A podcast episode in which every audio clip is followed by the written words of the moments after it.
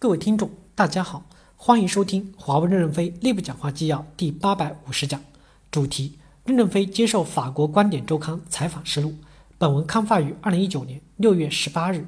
接上文，记者提问：硅谷的一些企业家都说我有改变世界的梦想，而您总是谈公司要活下去，您觉得是他们过度夸大了自己的理想，还是您过度谦虚了？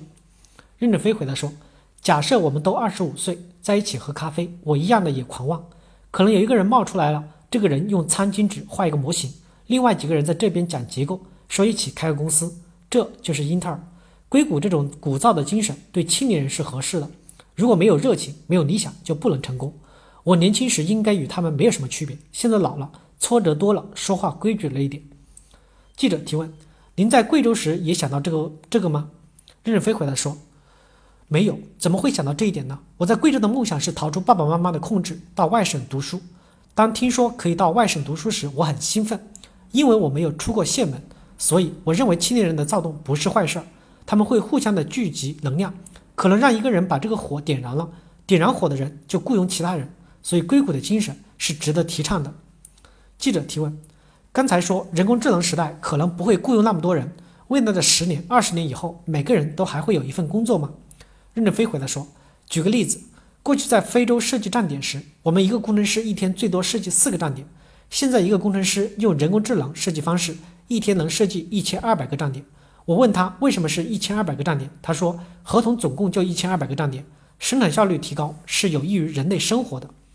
人工智能创造财富只需要少量的人，但是财富增多了会养活更多的人。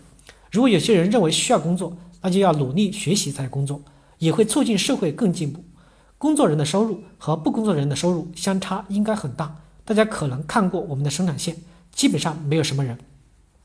记者提问：大家可能都希望工作，需要用什么样的方式让大家都有工作呢？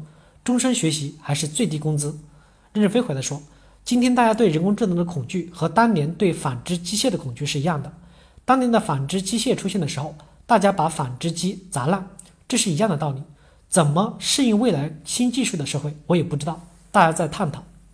记者提问：如果给人工智能的应用设一些限制，是不是一个很好的解决方案呢？任正非回答说：不知道，因为现在的人工智能主要用于改进生产效率，没有用到改进情感上。记者提问：您认为一些工作是机器人永远无法取代的吗？任正非回答说：当然，有很多的工作是人工智能不能代替的，比如喝咖啡，人工智能很难代替。当你生病在床上呻吟的时候，进来一个机器人给你打一针就走了。你不会感到冷冰冰吗？还是需要一个真人有温度的情感？这就是体验。记者提问：您认为华为三十年以后是怎么样的公司？任正非回答说：我不知道三年以后的华为还能不能活下来，所以我不可能预测三十年以后怎么样。如果我们还活着，希望三年以后还有机会在一起采访。记者提问：如果特朗普要过来，您会敞开大门欢迎他吗？任正非回答说：当然。我们可以去讨论这个世界应该怎么开放、合作、共赢，也许他会改变他的思维方式。记者提问：特朗普说华为是美国的敌人，您对此有什么反应？任正非回答说：首先，华为是为人类创造幸福和创造繁荣的，怎么可能成为敌人？三十年来，无论在非洲还是在疾病流行的地区、战争的环境、自然灾害，包括日本的核泄漏的时候，我们都努力站在第一线为人类服务，怎么可能成为成为敌人呢？他的定义是不正确的。记者提问。您认为华为的目标是什么？让员工满意，让政府满意，还是让世界满意？任正非回答说：“我们是想让社会满意，让人民满意，因为我们的最终目标是为客户服务。客户是谁？六十五亿人民，可能将来在物联网上还会有更多的连接。所以，对我们矢志不渝的目的就是为客户创造价值，让人民满意。”记者提问：“未来的华为在法国有哪些计划吗？”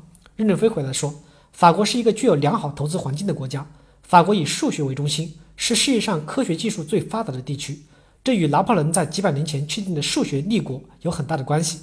人工智能的本质就是数学，我们在人工智能上要加大发展，在法国的投资发展还会继续加强、继续深入。